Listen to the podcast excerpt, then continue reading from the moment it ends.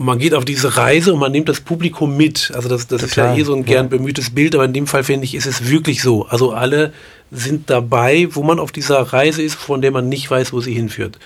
Und ich finde, also für mich sind das die beglückenden Momente von Musik machen, kuratieren, betreuen, erleben, wie auch immer. Ja. Und, und, beim Spielen für mich, genau. Es hat sich ganz genauso angefühlt. Einfach, du weißt einfach, du spielst und das, es wird gut. Ihr hört den Jazz Moves Schnack mit Stefanie Lottermoser und Petra Ries.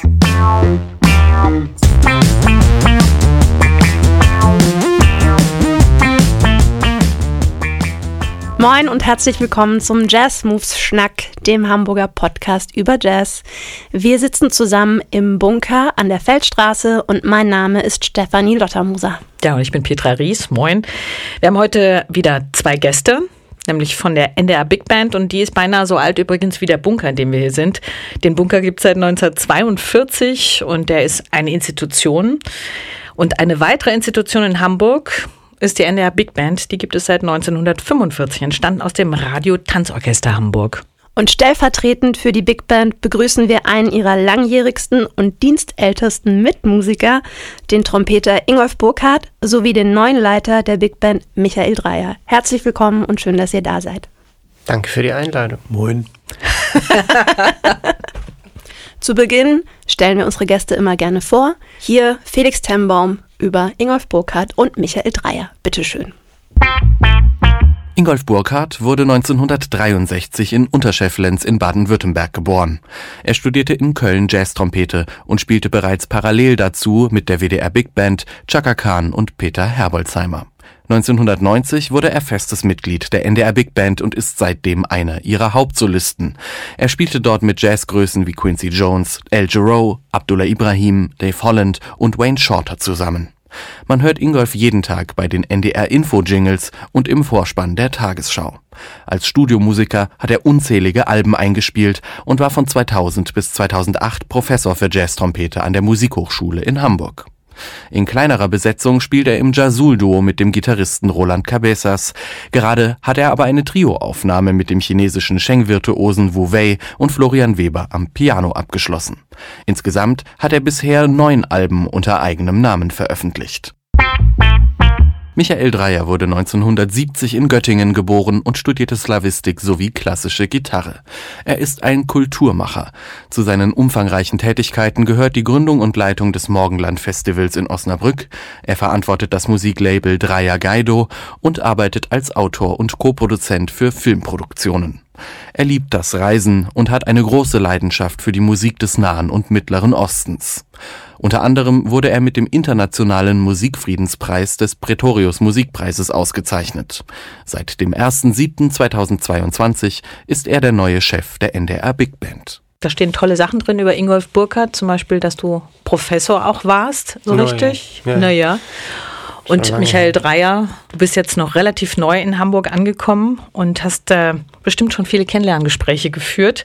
Und jetzt bei uns ein weiteres im Schnack. Wie geht's dir denn hier in Hamburg? Bist du gut hier angekommen? Du bist ja auch mit deiner Familie aus Osnabrück, glaube ich, hierher gezogen. Fühlt ihr euch wohl hier soweit? Äh, wir fühlen uns, ja, wir sind äh, besser, kann man, glaube ich, eigentlich nicht ankommen. Also, genau, ich bin mit der großen Familie hier gekommen. Ich bin vor drei Jahren gerade von Berlin äh, ins Osnabrücker Land gezogen und jetzt wieder umgezogen. Da sind irgendwie gerade jugendliche Kinder erstmal nicht so begeistert. Ähm, aber ich bin bei der Band total, äh, glaube ich, also schöner kann man da nicht willkommen geheißen werden und auch bei allen Kolleginnen und Kollegen. Ähm, wir haben ohne Probleme eine Wohnung, also ohne Suchen eine Wohnung gefunden, ohne Suchen eine Kita gefunden. Ich glaube, das darf man gar keinem sagen. Und dann war der Sommer so zauberhaft. Ähm, ja, das war wirklich, äh, glaube ich, ein Glücksfall. Ja, das darfst du in Hamburg wirklich nicht so laut sagen. Ja, Mache ich auch nicht. Also ich habe jetzt mal sagen. Ja, also die Wohnung habe ich ein bisschen, bisschen einmal telefoniert. gab es denn schon eine Einweihungsfete? Nee, die gab es tatsächlich noch nicht, was auch wirklich nicht okay ist. Ähm, das war so, ich bin im Sommer hier hingezogen, hatte aber gleichzeitig noch ein Festival in Osnabrück, einen Campus in Cremona in Italien und dann ging das direkt los und äh, es war einfach von Anfang an irre viel. Ich habe eben neben der NDR Big Band schon noch ein Festival und eine Plattenfirma und äh, eine große Familie. Ähm, aber ich will unbedingt, dass wir dieses Jahr noch auf jeden Fall eine große Ankommens-Einweihungsfeier bei mir machen, ja. Habt ihr beide euch eigentlich erst jetzt bei der NDR Big Band kennengelernt oder hattet ihr früher schon miteinander zu tun? Ich habe mit der NDR Big Band zu tun eigentlich seit 2009, was auch seinen Ursprung irgendwie in Damaskus hat, weil ich äh, 2008 sehr viel in Syrien gearbeitet habe. Da war Damaskus äh, die Kulturhauptstadt der arabischen Welt. Das war drei Jahre bevor dieser elende Bürgerkrieg losging. Ähm, und es gab da einen, wie nennt man das, einen Akteur, einen Wahnsinnigen, eigentlich Hannibal Zart, der hatte lange in Amerika gelebt, so ein Hobby-Jazz-Gitarrist, ist dann wieder nach Syrien gegangen und kam mit dieser fixen Idee, wir müssen eine Big Band gründen, die erste Big Band in der arabischen Welt und ein Jazzfestival. Und alle haben gesagt, Hannibal, vergiss es, niemand will hier eine Big Band hören und ein Jazzfestival und so. Er hat das aber gemacht, hat dann immer Leute von Berkeley eingeladen, hat so Masterclasses gemacht und hat die erste arabische Big Band eigentlich gegründet und ein Jazzfestival, und zwar in Damaskus und in Aleppo und da saßen Open Air 4000 Leute pro, also abends wow. in den Konzerten, da träumen wir ja alle von. Ja. So, das war Hannibal Zart in Damaskus 2008, 2009 und ich habe damals viel mit ihm gearbeitet. Ich habe diese Band nach Osnabrück eingeladen. Ich habe mit ihm äh, in Damaskus im Opernhaus äh, Festivals kuratiert und so. Und irgendwann war er in, ähm, in Deutschland und sagte, Michael, in Hamburg gibt es diese sagenhafte in der Big Band. Bitte, bitte, können wir irgendwie mit denen zusammenspielen oder so. Und ich war ehrlich gesagt ein bisschen skeptisch, weil das doch irgendwie ein bisschen eine andere einfach auch eine andere Liga ist. So. Und dann habe ich gesagt, eigentlich habe ich ich habe ihm versprochen, okay, ich tue, was ich kann. Und dann landeten wir, also ich glaube im April 2009 bei Axel Dürr, eben im Roten Baum. Und ich habe gesagt, guck mal, das ist äh, Kollege aus Damaskus und der hat dieses Ensemble gegründet. Die sind jetzt im Sommer äh, in Osnabrück. Können wir da irgendwie was zusammen machen? Und Axel sagte, ja, wir können ja mal drei von unseren Musikern, ich frage mal rum, wer Lust hat, so, und die können ja da spielen. Das war Christoph Lauer, Klaus Stürter und Klaus Heidenreich kamen mhm. dann eben nach Osnabrück und haben mit dieser syrischen Truppe gespielt, waren auch noch zwei iranische Musiker dabei.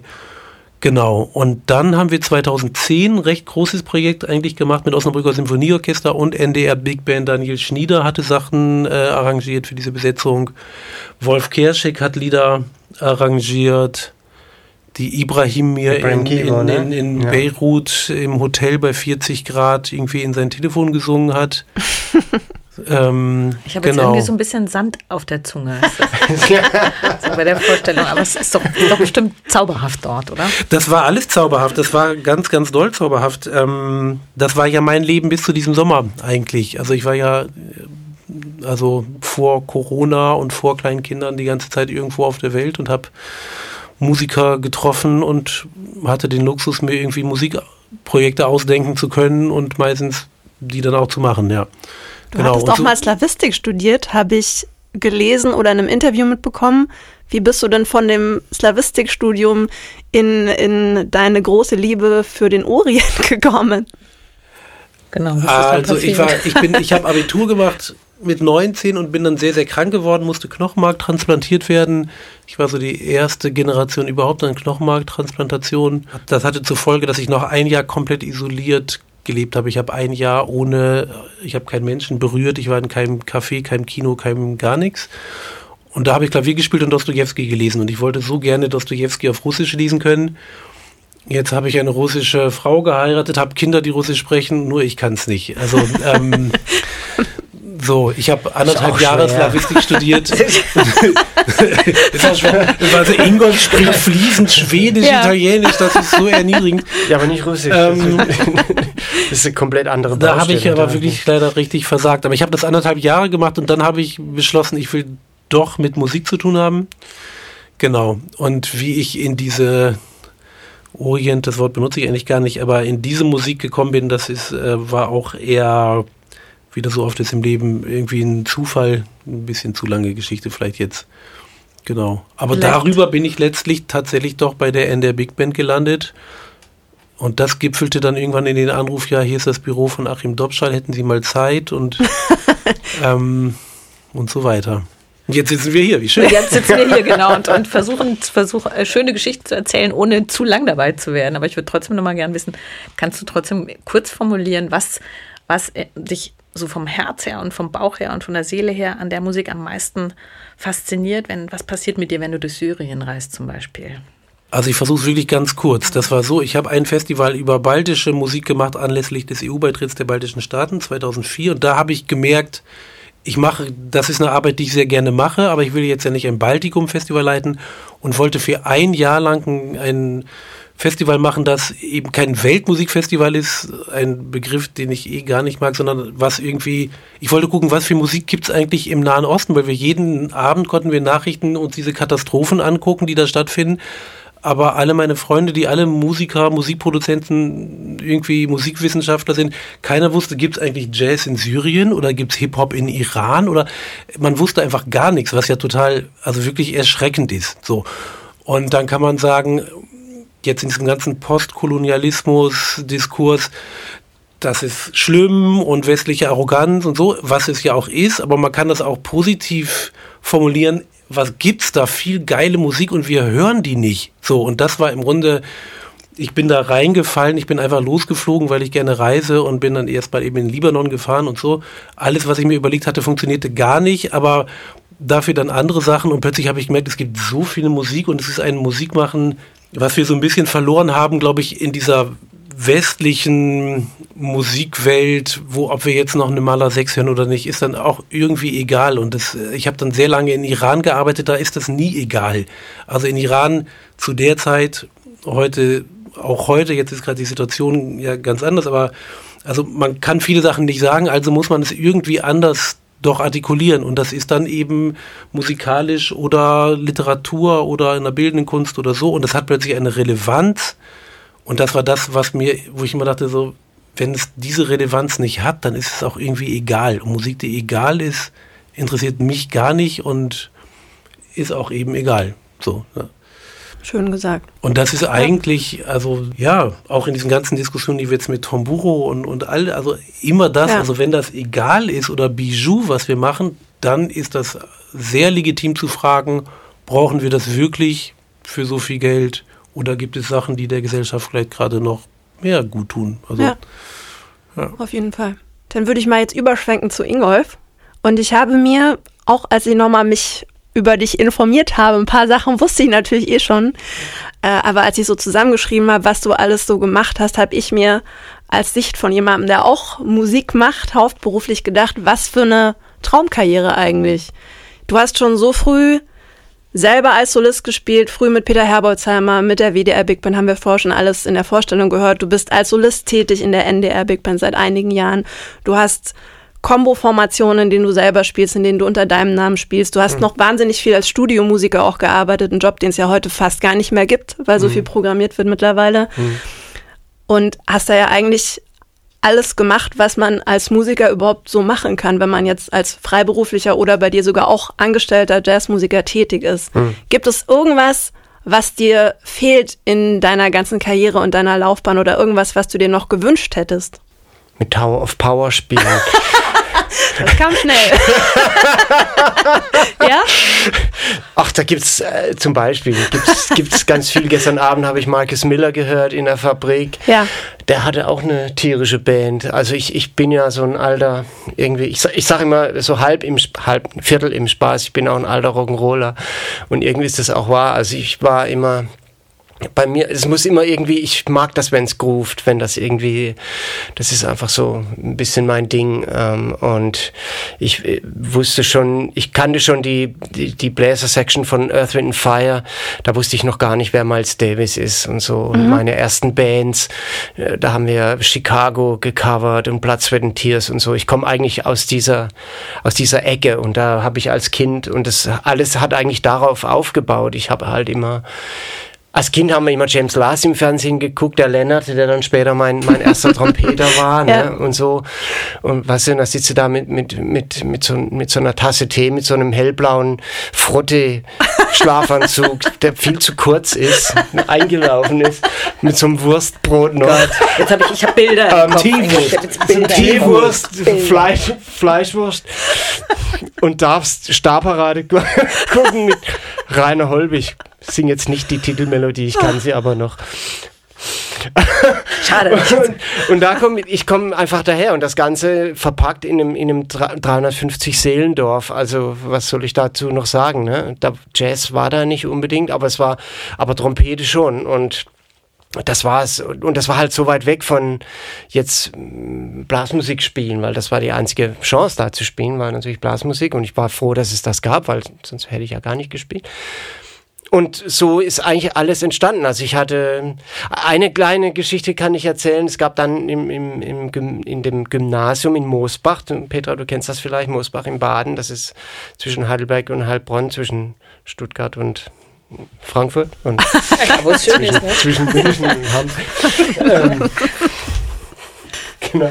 Rom, Kopenhagen. Rom, Kopenhagen, Mosbach. New York, London, genau, Mosbach. Genau, so sieht's aus.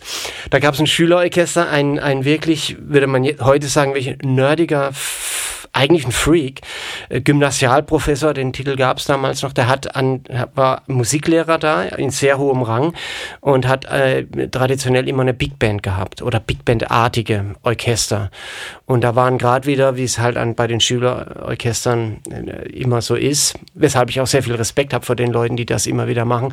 Sobald die Band gut ist, geht natürlich zwei Drittel weg, weil am Abi und dann sind sie weg, und dann müssen die immer wieder von vorne anfangen, was ich unglaublich finde. Kriegen wir auch immer beim Jugendwettbewerb, ist euch ja sehr wohl vertraut äh, mit. Und das war eben auch genau so eine Situation.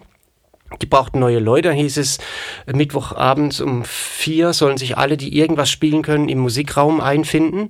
Und, und da waren dann so 20 Leute oder so. Mein großer Bruder Holger, der zu der Zeit äh, Klarinette gespielt hat, später auch Saxophon.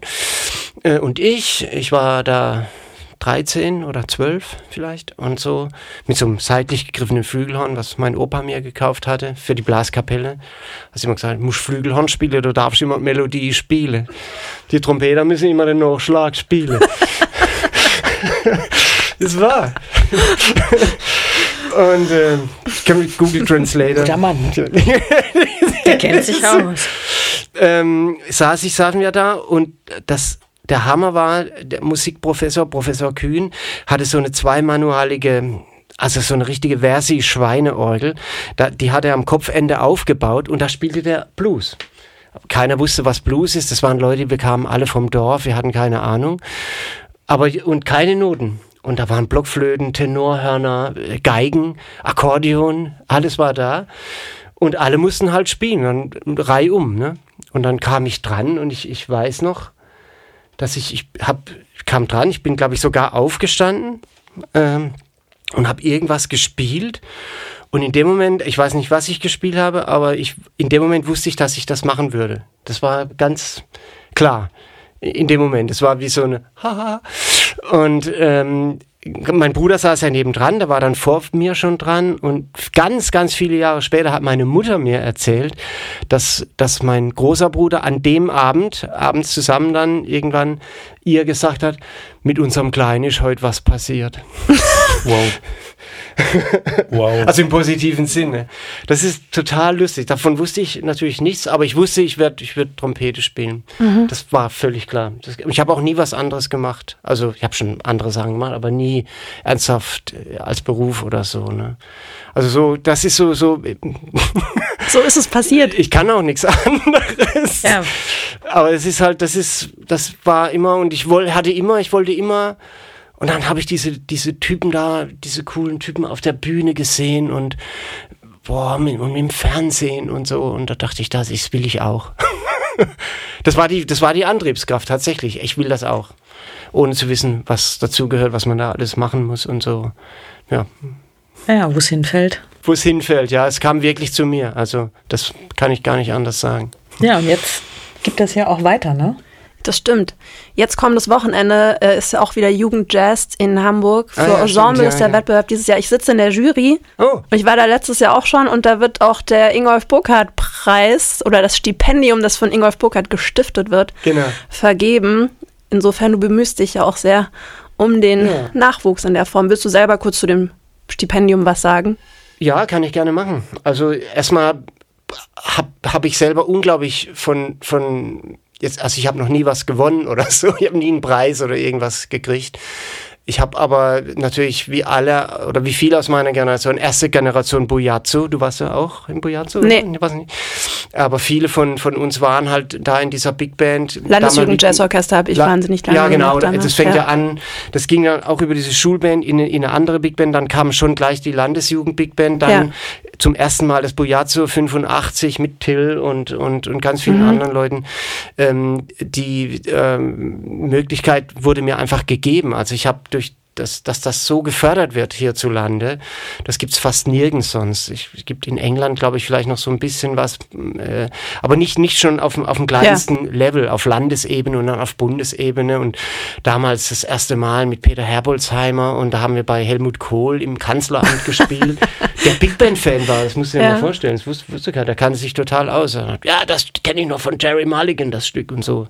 Wow. Ja, Helmut Kohl, muss man sagen. Wieso haben wir nie Helmut Kohl? Also nee, da gab es einen Schnack Warum war der nicht im Wieso war der nie hier? Ja, das wäre ja mal echt. Aber unser jetziger Bundespräsident ist auch ein großer Jazz-Fan, soweit ich weiß. Bei diversen Empfängen sind ja. da schon Julia Hülsmann genau. und, und, und treten Scholz da immer auch. auf. Scholz, ja. da, den sieht ja. man auch mal auf der Jazzball. Ja.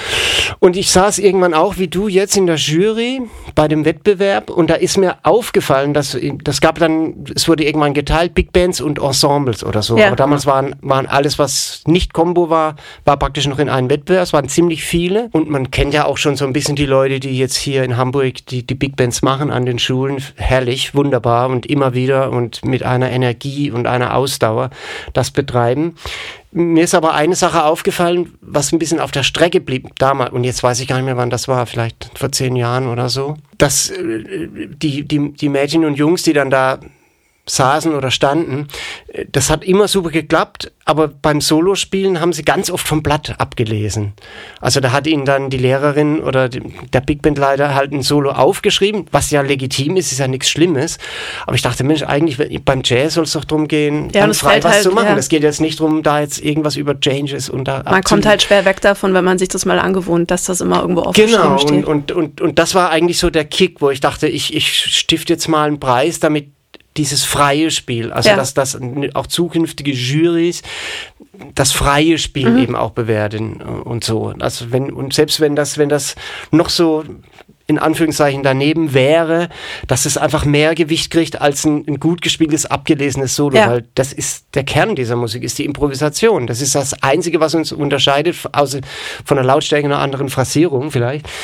äh, äh, aber das ist doch so, das ist der Kern, das ja. ist der Inhalt, darum geht es doch, da sich zu entwickeln und da eine eigene kleine Stimme zu finden, neben diesen Milliarden von anderen Stimmen, die schon da sind und so. Und das war die Motivation und, und das ist jetzt mittlerweile tue ich da jedes Jahr, gibt es 1000 Euro für jemanden und das hat jetzt auch schon ganz viele Leute haben das äh, bekommen und das so. Super. Und ich habe einfach nur gesagt, Leute, ich möchte dann, dass ihr es zweckgebunden ja. verwendet, also dass ihr jetzt nicht ein neues iPhone kauft oder so, sondern das ist nicht in der Sache, sondern naja, kann ja, ja sein. Ja. Ich habe am Anfang war es nämlich so, dann ein Mädchen, die hat dann erzählt, ja, sie hat to toll Trompete gespielt, aber jetzt hat sie sich einen neuen Sattel für ihr Pferd gekauft. Na, ich, gesagt, okay, ich weiß vielleicht. So. それやばい。2000 Also wir geben uns ja, Mühe, super. das auch dieses Jahr wieder ja, in, in, gute Hände zu geben keine Zettel, und zweckgerecht. Alles klar, ich nehme das mit in die Jury-Sitzung. Ja, das, Schön. das ist mal ein Punkt. Das, das, das war ein Punkt. Ich habe hab übrigens mal einen Preis gewonnen, einmal in meinem Leben, 2009. Der war mit 10.000 Euro dotiert, was für mich irre viel Geld war und ich habe in meinem Leben nie Geld gehabt. Also ich habe immer, sobald ich auf Null war, habe ich den nächsten Urlaub geplant oder so. Ich ja. hatte nie Geld. So, und da kommt dieser Anruf, wow, und, ich mich, und dann aber auch, das sollte ich gerne für ein irgendwie natürlich, also musikalisches Projekt oder sowas. Ich habe dann mit dem Münchner Rundfunkorchester und einem iranischen Sänger Musik aufgenommen. Das hat 13.000 gekostet. ähm, so. Und nachher habe ich gemerkt, ich war der Einzige, der das gemacht hat, glaube ich. Ich glaube, alle anderen sind davon irgendwie, haben eine tolle Reise gemacht oder so. Ich glaube, der Einzige, der so doof war, wirklich das Geld für ein musikalisches Projekt zu verwenden. Doof. Und dann haben sie den Preis auch völlig ähm, eingestampft. naja. Ja, aber ein Sattel wäre auch cool gewesen. Hätte ich sogar ein Pferd vielleicht für gekriegt für 10.000. es gibt ein paar schöne Links. Du hast gerade sehr viel für, über Improvisation geredet. Und Improvisation, würde ich mal sagen, ist das, was ähm, auf jeden Fall bei dem, was Michael, was du machst oder immer noch machst, Morgenland Festival und jetzt in der Big Band ein ganz zentrales, ein ganz zentraler künstlerischer Ansatz, weil dort treffen sich ja Jazzmusiker und Musiker aus dem Nahen Osten, musikalisch. Ja, ja, auf, auf dem Fall. Bereich. Ne? Ja, das ist ja sozusagen euer Link. Ja, das ist auf jeden Fall ein Link. Ich habe über die vielen Jahre, die ich, das sind ja fast 20 Jahre, ich habe ja immer wieder versucht, auch irgendwie Musiker aus dieser Region, Vorderer Orient, mit Musikern von, von hier, aus dieser westlichen Musiktradition zusammenzubringen. Und dann lernt man recht schnell, das geht eben im Jazz und in der alten Musik, weil die alten Musikleute sind auch gewohnt, nicht temperiert, also wohltemperiert zu spielen. Ähm, die, da kommt man eigentlich ganz gut zusammen und eben im Jazz, wo, wo klar ist, dass man äh, also alle mit sehr offenen Ohren unterwegs sind und dass man sehr, ähm, ja, also das ist genau natürlich das Element der Improvisation, wo man wirklich, äh, wo es zusammengeht und wo es wenn man nicht aufpasst, dann wird es oft so, okay, wir haben Orgelton und dann können alle sich darüber austoben und das Publikum ist natürlich total begeistert, aber letztlich ist es irgendwie dann eigentlich auch nicht so spannend gewesen. Aber wenn man also was wir immer versucht haben, ist tatsächlich wirklich so auch mehr Zeit zu geben. Also Ingolf war eben da in mehreren von diesen Projekten auch involviert. Und war halt immer, also Ingolf, find, das finde ich so irre, wenn du redest über die Musiklehrer, die mit so viel Ausdauer und so, dafür, dass du so lange diesen Beruf machst und so lange in dieser Band spielst, das ist ja auch nicht selbstverständlich, dann immer noch so zu brennen und boah, das will ich machen und ich will unbedingt dieses Trio mit Florian und Vouvet machen und so. Ich meine, das kennen wir alle wahrscheinlich. Also in dem Moment, wo man was lange macht, gibt es natürlich irgendwann so einen Moment, wo Routine irgendwie ein Faktor ist. Ich denke, alle, die auch irgendwie mit Orchestern arbeiten oder so, ist das natürlich ein Riesenthema. Also wie kriegen wir das hin, so ein Ensemble, dass wir doch immer irgendwie brennen? So, das ist natürlich irgendwie eine, eine Herausforderung. Und das finde ich, also ja, fand ich bei Ingolf von Anfang an spektakulär, dass der immer so neugierig, ich will mit diesem arabischen Trompeter spielen, das habe ich ja noch nie gesehen, was macht denn der da und so. Und das war natürlich für Nizar war das genauso ein, ein Geschenk, also das war für alle so ein, so ein Geschenk, da irgendwie zu, zusammenzukommen. und so ein schönes, dieses 1 plus 1 macht 3, was wir halt in der, in der Musik haben können. Also, und wenn beide quasi ihre musikalische Identität bewahren und dann aber was Drittes daraus entsteht und nicht der kleinste gemeinsame Nenner. Das ist dieser Orgelpunkt und dann können alle sich da irgendwie einen rumrödeln. Das ist im Grunde, wir, wir suchen den kleinsten gemeinsamen Nenner und beide Seiten geben, verlieren aber eigentlich ihre Schönheit, ihre Spezifika so. Und ähm, ja, deshalb, also das war auch ein Moment, also weil das war ja mein erster Kontakt irgendwie mit der NDR Big Band war schon, also natürlich auch über Ingolf. Und ich komme ja gar nicht aus der Big Band Musik und Big Band Welt. Das, deshalb habe ich auch, als dieser Anruf kam, habe ich, äh, wir haben glaube ich eine Stunde telefoniert und ich habe gesagt, ich fühle mich sehr geehrt und vielen Dank, aber ich bin überhaupt nicht Ihr Mann. Also, ähm, und Ingolf, was sagst du dazu? Ist er euer Mann? Ach, sowas von. Siehst du? Ja, natürlich, klar. Aha, ist klar. Also wir sind sehr, sehr, sehr froh. Ja. ja. Vielleicht nochmal einen kleinen Erkläranteil eingeschoben, Wu Wei, chinesischer Musiker, der schon lange in Berlin lebt und eine Sheng spielt, die wahrscheinlich nicht jeder kennt, außer er war schon mal bei euch, zum Beispiel zuletzt bei Slick Blues in dem phänomenalen Trio-Konzert in einem mhm. kleinen Saal der Leishalle.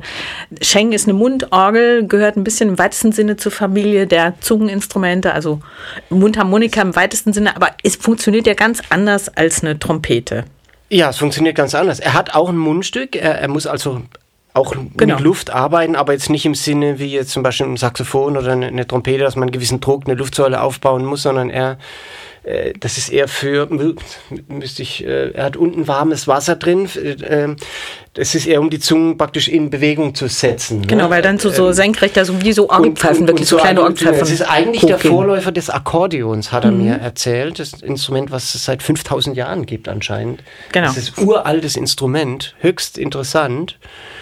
Ist eine komplett andere, andere Sound und aber sein Lehrer und er auch, die haben das chromatisch umbauen lassen. Das ist, glaube ich, nun bin ich, lehne ich mich weiter aus dem Fenster, aber es ist, glaube ich, diatonisch, oder? Also ganz genau kann ich es auch nicht sagen, aber genau, ich glaube, es ist, wie gesagt, ein paar tausend Jahre alt. Es ist über St. Petersburg dann nach Europa gekommen. Ähm, Und dieses Instrument, was Wu Wei spielt, hat, glaube ich, 37 Pfeifen. Genau, das hat, also das ist ja. tatsächlich im 20. Jahrhundert dann erst mit ja. Wu Weis Lehre und so, so entwickelt worden.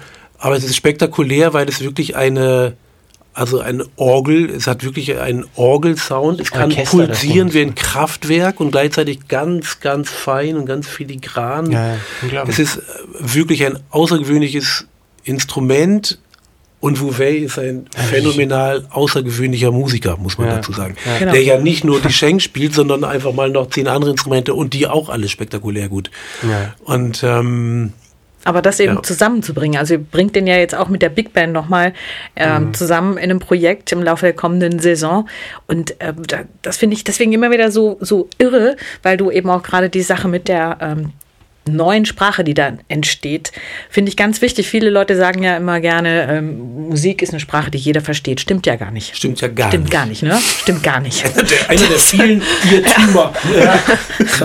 Also wie viel Arbeit dann dahinter steckt, eben, dass man da wirklich zu einer gemeinsamen Sprache kommt. Wie macht ihr das? Also auf dem musikalischen Level, wenn ich schon mal reingrätschen darf, ähm, da war es dieser Moment, ich kam hinten backstage, Wu Wei sitzt da, und isst irgendwas und dann kommt man so ins Gespräch, fragt, was spielst du denn? Er sagt, ich spiele Sheng. Habe ich gesagt, hä?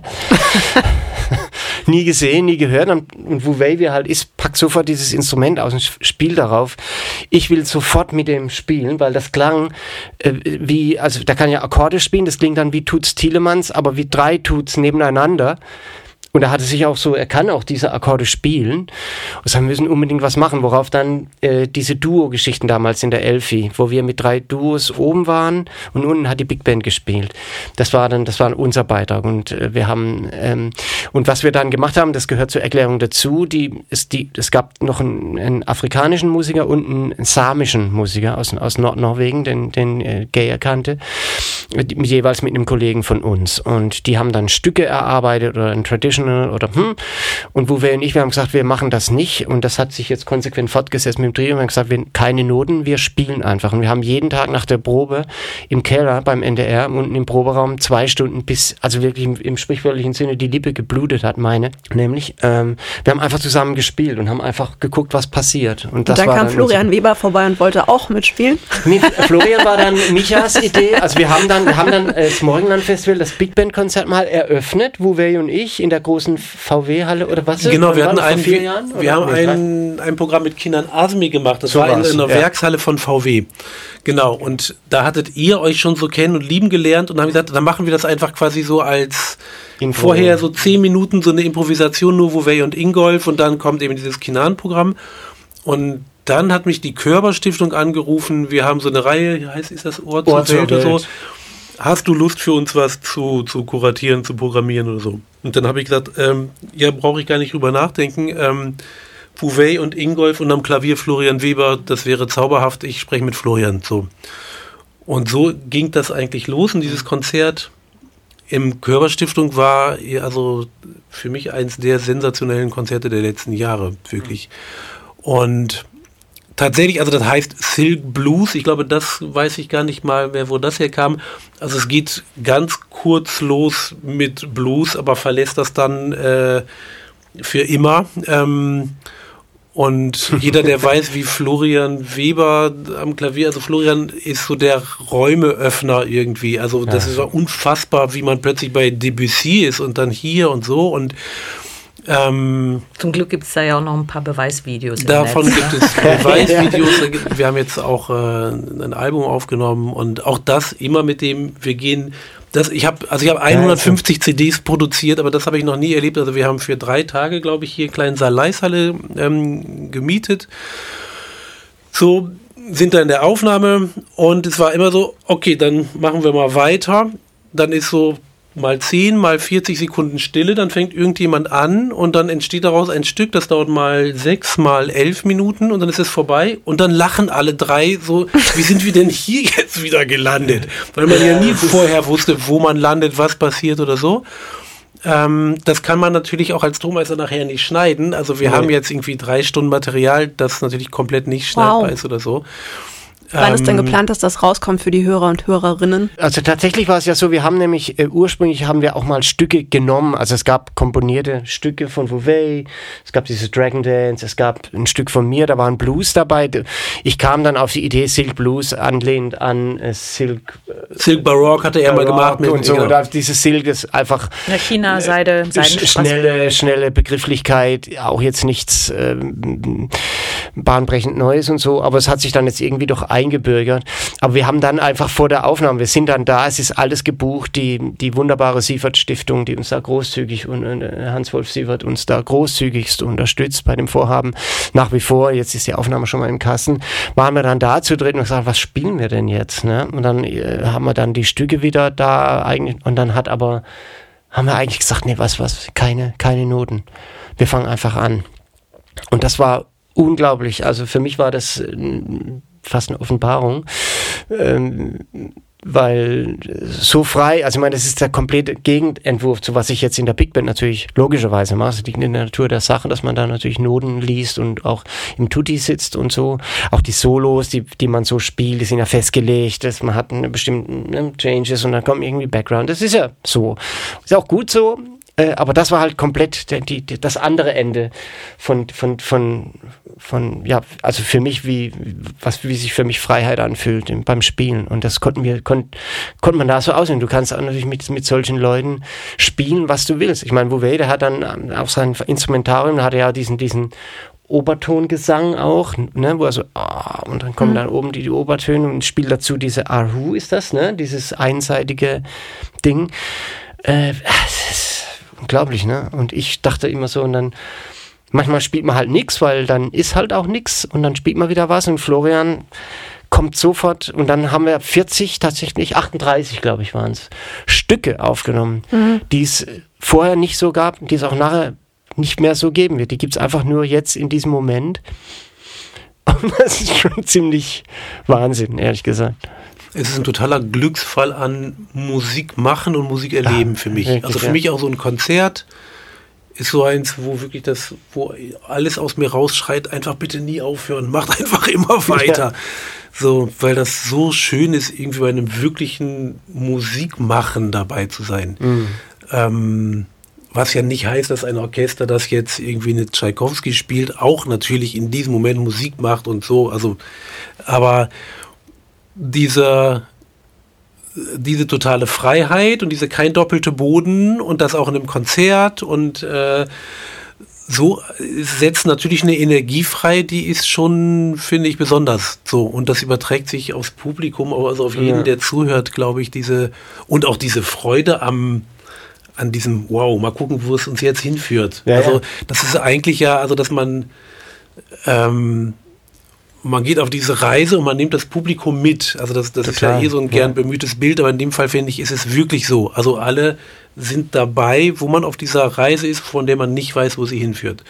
Und ich finde, also für mich sind das die beglückenden Momente von Musik machen, kuratieren, betreuen, erleben, wie auch immer. Ja. Und beim Spielen für mich, genau. Das hat sich ganz genauso angefühlt. Einfach, du weißt einfach, du spielst und das es, es wird gut. Also du wirst aufgefangen so, ne? Also wenn, wenn, also das, das gibt dann überhaupt kein richtig falsch hoch. Es gibt's alles nicht. Man macht einfach das, was einem, was ich habe dann einfach angefangen, zum Beispiel einfach so, so richtig laut, ah, richtig reinzuhauen. Und dann puh, kommt da sofort was. Also, oder, äh, oder man reagiert auf was. Also es ist einfach so schön, so Musik zu machen. Kann Extrem. man halt auch nicht mit jedem machen, ne? Nee, das, nee, das, das, ich auch grad, das ist ein Glücksfall, ja, auch wenn man das ist ein Glücksfall, so, so also, findet. und das, ja, das da haben wir uns wirklich gefunden. Ne? Und das einfach irre. Ja, freue mich jetzt, wenn das dann irgendwann mal hm. weitergeht, auf jeden Fall. Wird ja. Gibt es äh, Konzerttermine, die jetzt schon feststehen, wo man euch wieder hören kann, falls jemand jetzt zuhört und unbedingt auch hören möchte, wie das live klingt? Nee, gibt es gerade nicht. Also wie gesagt, also das ist ja noch gar nicht. Also wir Gibt's müssen ja jetzt gucken, was wir mit diesem Material machen. Wir ja. haben das Konzert auch gedreht und so. Aber es gibt vorher ein Konzert mit der NDR Big Band und Wu Wei. Das ja. gibt es das im Mai. Ja. Am 29. Mai. Dann ist das doch ein Tipp. Genau. das ist natürlich ne? ein super Tipp. Spielt die NDR Big Band Songs for Phoenix. Äh, genau. Mit, äh, das ist eben Musik von Wu Wei, was Gaia Lissner arrangieren wird. Ähm, dass das Trio wird, vielleicht auch mit am Start. Da wird genau und es wird im Grunde wird die Idee ist, dass äh, in diesem Programm ist, dass es so kleinere Ensembles gibt und dieses Trio ist natürlich eins dieser dieser Nucleus Ensemble. So, ähm, also Wuvey wird mit verschiedenen in verschiedenen kleineren Gruppierungen spielen. Natürlich gibt es auch das Tutti und es wird, glaube ich, auch kann man schon verraten. Ich glaube, es wird auch ein Stück geben für acht Schengen. Und wir gucken gerade, wer von euch Lust hat, noch Schenk zu spielen. Also wir brauchen noch sieben Schenk-Spieler. Ich glaube, Gaia will sogar auch spielen. Gib mir eine Stunde. Ja. wir machen, äh, wir proben irgendwann näher. Wir haben, glaube ich, schon Proben im Februar oder sowas. Also und Vouvet ist gerade dabei, eben auch noch sieben weitere Instrumente zu besorgen. Und Ach, wir sollen Schenk spielen. Ihr spielt dann auch Schenk. Na, wer will halt. Das wusstest du, wusstest du ja. gar nicht. Das, ist noch nee, das wusste Ingolf noch nicht. Gut, dass wir heute hier sind. ich habe auch ich bin dabei. Warte, mache ich sofort mit. Stell ja. vorbei. Ich hab das ja. Ausprobieren tue ich das sofort. Das klingt total spannend. Das ist total spannend. Ein sagenhaftes Instrument. Allein und es ist optisch auch sagenhaft. Es sieht ein bisschen aus wie dieses. Es gibt doch diese fantastischen japanischen Zeichentrickfilme, äh, so wie Chihiros Reise. Oh, die liebe ich sehr. Das, das fliegende Schloss oder das Traumschloss oder irgendwie ja. sowas. Die sind so und da gibt es auch so ein fliegendes Schloss. Ja. So ungefähr sieht eine Shell ja. aus. Das ist wirklich ähm, ein, ein wahnsinniges Instrument. Ja, ja schon gerade, ne? Ingolf schon gerade gesagt, du krempelst die Big Band ganz schön um. Das, das glaube ich gar nicht mal. Das kann man gar nicht so einfach, die Big Band umkrempeln. Ähm also umkrempeln ist vielleicht nicht, nicht im Sinne von, dass jetzt alles neu wird. Also die Band, du hast es ja vorhin gesagt, 1945. Ähm, ich kannte noch ein paar Kollegen, die seit dam damals angefangen hatten. Jetzt bin ich bin ja selber schon eigentlich 32, wenn man die zwei freien Jahre mitnimmt, 34 Jahre da. Das ist eine ganz ganze Menge, ganz Menge Big Band Musik. Ähm, und äh, die Band hat hatte immer ihre Stärken. Sie wurde halt, sag mal, diese Vision. Jetzt mache ich Themawechsel, selbstständig, sorry. Sprich weiter. Aber diese, diese Idee aus einem, aus einem, aus einem Tanzorchester, das hieß ja Erd Rundfunktanz- und Unterhaltungsorchester oder sowas. Da gab es damals noch den NWDR. Auf alten Pulten steht das auch noch drauf, den Nordwestdeutschen Rundfunk und so ähm, und so weiter. Also das, äh, die, aus, aus diesem, aus, das war mehr oder weniger ein Unterhaltungsorchester, was, was diese Fernsehshows gespielt hat.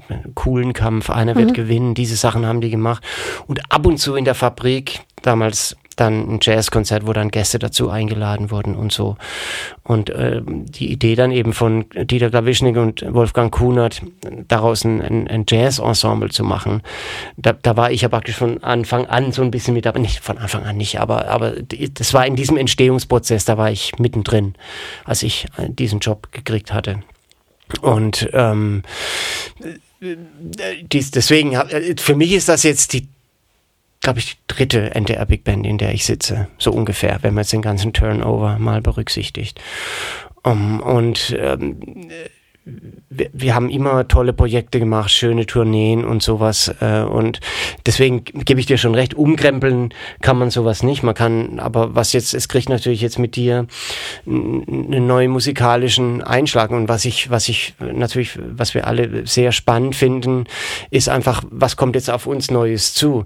Und nämlich genau das ist der Punkt, wo man dann eine, eine Routine oder, oder eine, eine gewisse Mattheit vielleicht ähm, äh, unterbindet, indem man einfach, also es ist erstmal für mich ist das eine, persönliche Sache, aber auch in der Band als allgemeines äh, einfach frisch halten mit neuen Projekten. Und du sitzt ja auch mit dem künstlerischen Beirat der NDR Big Band, den ihr auch habt, ne? Mit Luigi Grasso, Genau, mit Luigi, Dan, Florian ja. und ich bin da äh, und wir sind so ein bisschen ein Link zwischen Band und äh, jetzt Micha, weil natürlich er hat ganz viele andere Sachen. Wir versuchen ja. die Ideen aus der Band zu bündeln und dann machen wir eine Arjure Fix oder wir sprechen ganz viel, wir schreiben ganz viel ähm, und, ähm, und das, das ist viel, sehr. Darf ich dazwischen? Ihr seid, also für mich seid ihr viel mehr als ein Link zur Band. Das war eigentlich also als diese Frage im Raum stand, ob ich Lust habe, das zu machen. Ähm, war wirklich mein, also das war auch wirklich meine Antwort, war tatsächlich, ich, da bin ich nicht ihr Mann. Ich, ich habe ein Festival, das ich liebe, eine Plattenfirma, die ich liebe, ich kann meine Miete bezahlen.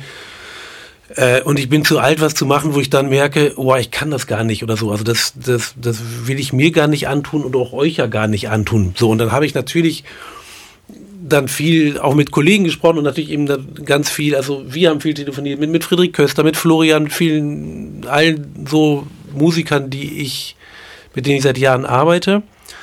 Und ähm, und ich weiß, dass ich mit Florian gesprochen habe und habe gesagt, Florian, ich kann das gar nicht machen, weil ich bin nicht sozialisiert mit, mit, mit Big Band. Das ist, war nie so mein, also natürlich habe ich viel, ich habe Jazz-Alben produziert und so, aber ich bin damit nicht groß geworden und das, das ist ja so. Und Florian sagte, Michael, das ist gar nicht das Problem, weil Expertise gibt es in dieser Band so dermaßen viel. Hier sind 17 Leute, das ist Expertise bis zum Umfallen. Wir brauchen jemanden, der irgendwie brennt, der kommunikativ ist, der, keine Ahnung, so der Lust hat, irgendwie Sachen voranzubringen und so. Und das war, weil ich hatte wirklich auch, ich habe wirklich Bauchschmerzen, also quasi ernsthaft Bauchschmerzen gehabt, irgendwie, was, also soll ich das machen und bin ich da richtig und so. Und darum habe ich dann bei den ersten, wo es dann so Gespräche gab, habe ich gesagt, ich möchte, wenn, gemeinsam das mit der Band machen. Also ich möchte mich als ein Teil dieser Band sehen und das heißt, ich möchte, dass wir ein Team sind, die überlegen, wo es hingeht. Aber natürlich, wenn ich das mache, will ich, dass die NDR Big Band sehr, das was sie aber auch immer war, experimentell, experimentierfreudig, innovativ, so, also dass sie sehr nach vorne denkend ist, so.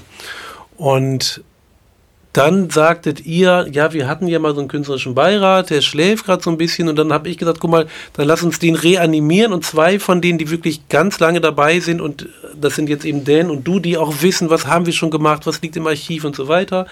Und zwei von denen ganz, die relativ neu in der Band sind und das sind eben Luigi und Florian.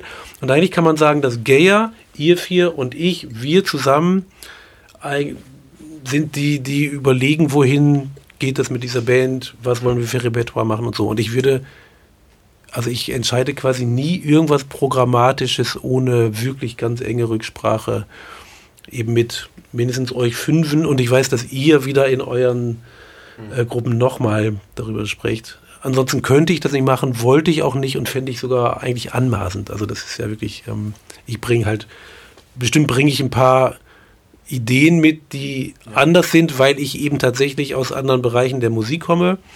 Ähm, aber ähm, ja, also für mich ist das der einzige Weg und ich finde es eigentlich. Es funktioniert ja auch es, sehr gut. Es funktioniert total ja. gut und ja. ich, also wie ich die Band erlebe, ist die Band total gut drauf. Also ich ja. finde, es ist eine fantastische Energie in der Band und ähm, das stimmt. So, ja. Und ich meine, also die Band hätte ja auch sagen können, so, wow, wieso jetzt so jemand, den, A, wir kennen den nicht, B, okay, lass mal gucken, was hat er bis jetzt gemacht. Der hat Malersymphonien aufgenommen, Nono, der hat so ein Festival über arabische Musik, sonst was.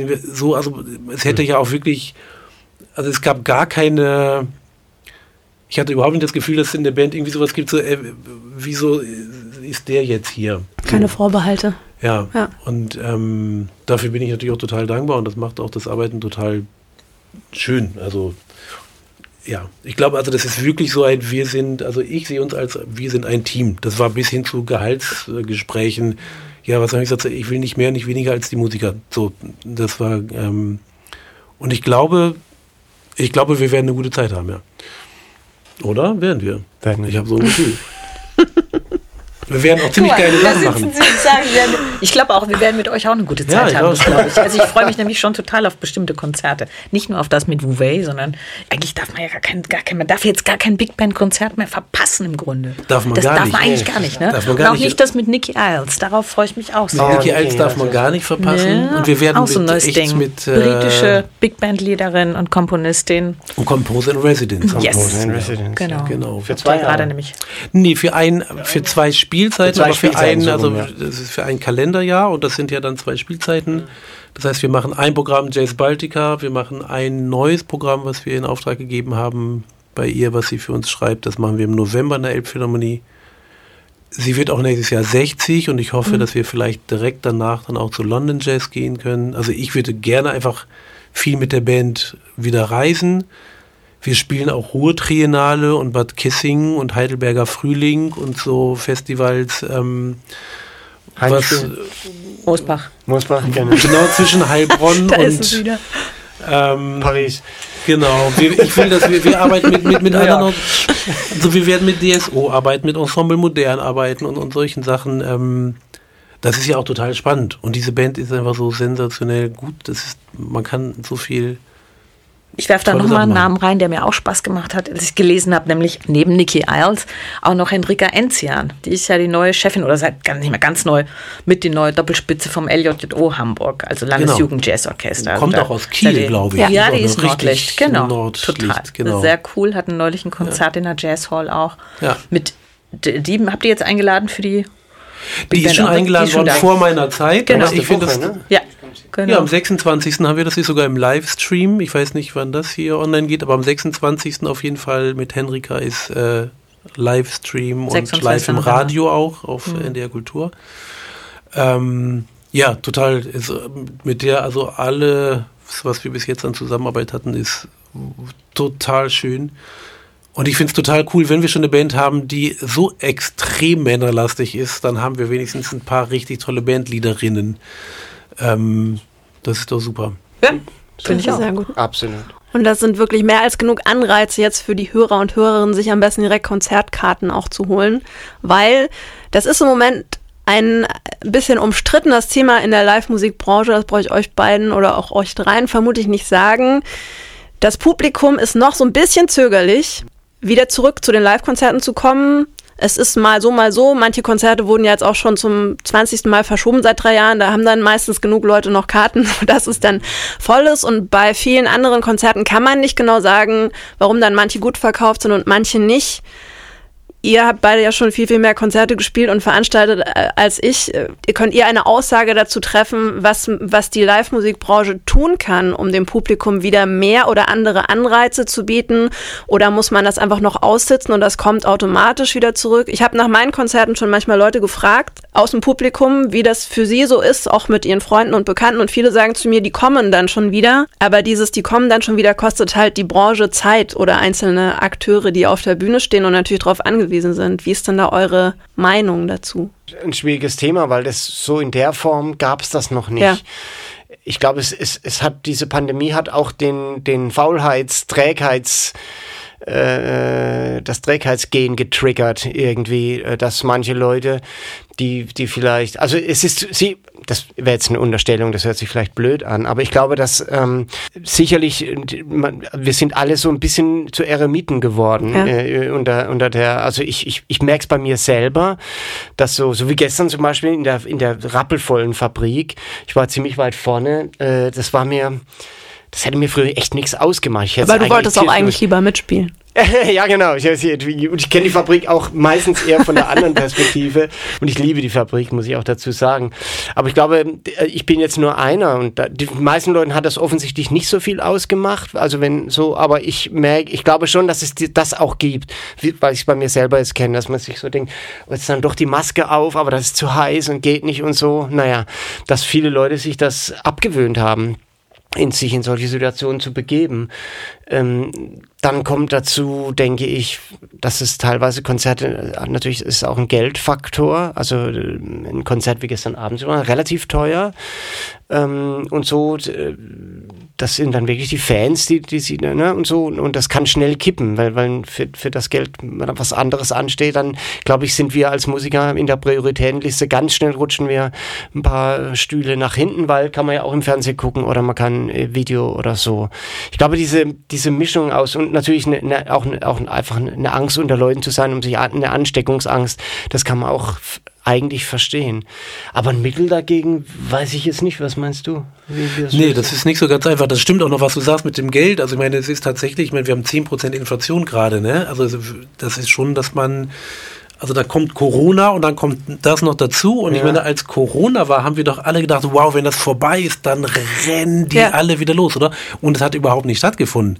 Oder habe ich es auf jeden Fall so wahrgenommen? Corona ist ja auch nicht Und ich, ich weiß auch, im, zum Beispiel im Festival, was wir haben, was im Sommer ist, wo es ja, wo Corona nicht so ein großes Thema ist eigentlich, war jetzt die letzten ein, zwei Sommer. Da gibt es natürlich so ein Stammpublikum, die, man weiß auch, ah, die kommen, die rufen vorher an, wann ist das, dann lege ich mhm. den Urlaub drumherum und so und plötzlich sind die nicht mehr da. So, und dann trifft man irgendwie so, ja, ja, also Open Air gehe ich noch hin, aber drin, nee, also haben eben doch viele Leute Angst. Ja. So, und dann gibt es natürlich auch, jetzt bei uns nicht, aber natürlich irgendwie in Abo rein oder so, wo Leute dann das war so eine Tradition, das lief immer weiter und ist das unterbrochen und dann aber irgendwie abbrauchen. Ach, eigentlich da. So. Und ähm, ich glaube, wir müssen richtig, äh, richtig wieder so ein Publikum gewinnen. Ja. Ähm, was ja generell gar nicht doof ist. Ich finde. Das also, stimmt. Dann kann man auch direkt im Jazzbereich probieren, sich noch ein bisschen jüngeres Publikum mit dazu zu gewinnen. Das wäre auch nicht verkehrt. Ja. Ihr spielt ja auch Schulkonzerte, glaube ich, manchmal, ne? Mit der Ja, wir machen Band. Schultour. Ja, ja, wir machen viel, wir machen diese, diese Ganze Frühjahr ist voll Konzert statt. Schule, ja, ja, das ganze Frühjahr. Ne, Wir sind in Niedersachsen unterwegs, fahren also an mit, arbeiten mit fünf Schul-Big Bands zusammen, machen da vorher Workshops und dann so gemeinsame Konzerte. Dann gibt es hier Konzert statt ne, Schule. Konzert statt Schule. Wir machen tatsächlich sehr, sehr viel solche Sachen, ja. Ähm, und dass wir das super. Publikum, dass wir immer um die kämpfen müssen, finde ich, ist eigentlich total gut. Ist wie in einer Beziehung, finde ich. Man soll man sich doch auch nach 20 Jahren noch bemühen, oder? Also das ist doch gut. Genau. Wollen wir uns halt bemühen. Wir bemühen uns. Und ich habe da neulich, fällt mir gerade noch ein, tatsächlich, ich glaube, es war in der Halle 424 bei einem Konzert, wo dann die Idee aufkam, ähm, wenn jetzt jemand irgendwie Geschenke sucht für irgend, ne, für Freunde, Weihnachten, Geburtstage. Momentan gibt es eigentlich nur ein einziges mögliches Geschenk, verschenkt Konzertkarten. Das ist doch ein schöner Schlussappell, würde ich sagen. Absolut, Verschenkt Konzertkarten für die NDR Big Band zum Noch Beispiel. besser Zum gleich Beispiel. ein Abo. Ja, genau. Oder für Noch Stefanie besser gleich ein Lottermoser. Abo. auch Für Stefanie gerne. Lottermoser. Auch gerne. Mit neu, neuer CD. Neue und CD, genau. Ne? Ja, Ja, nee, nächste Woche genau ist Release. am 18.11. ist Release. Genau. Independence. Michael Dreier, Ingolf Burkhardt. Danke, dass ihr da wart. Aber gerne. Danke für die Einladung. Sehr gerne. Danke euch. Bis zum nächsten Mal. Bis zum nächsten Mal. Stefanie Lottermoser. Und Petra Ries. Tschüss. tschüss. Tschüss. Ciao.